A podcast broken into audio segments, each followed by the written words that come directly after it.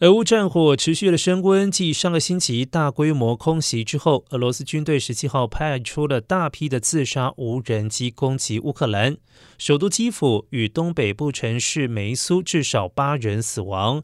其他城市也出现了俄罗斯军队的无人机。乌克兰对此强烈谴责俄罗斯军队攻击平民，还有能源设施。